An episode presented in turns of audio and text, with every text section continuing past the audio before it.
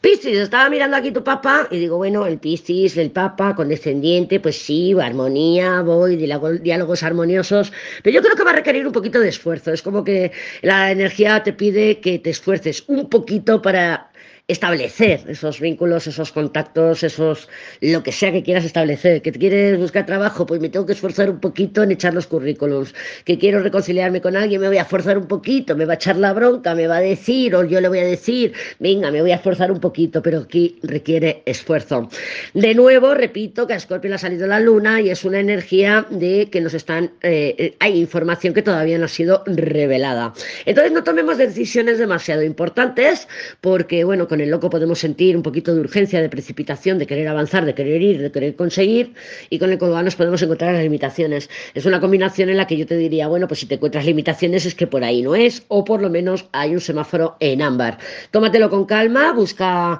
consejo, orientación si es necesario, y a por todas pistes.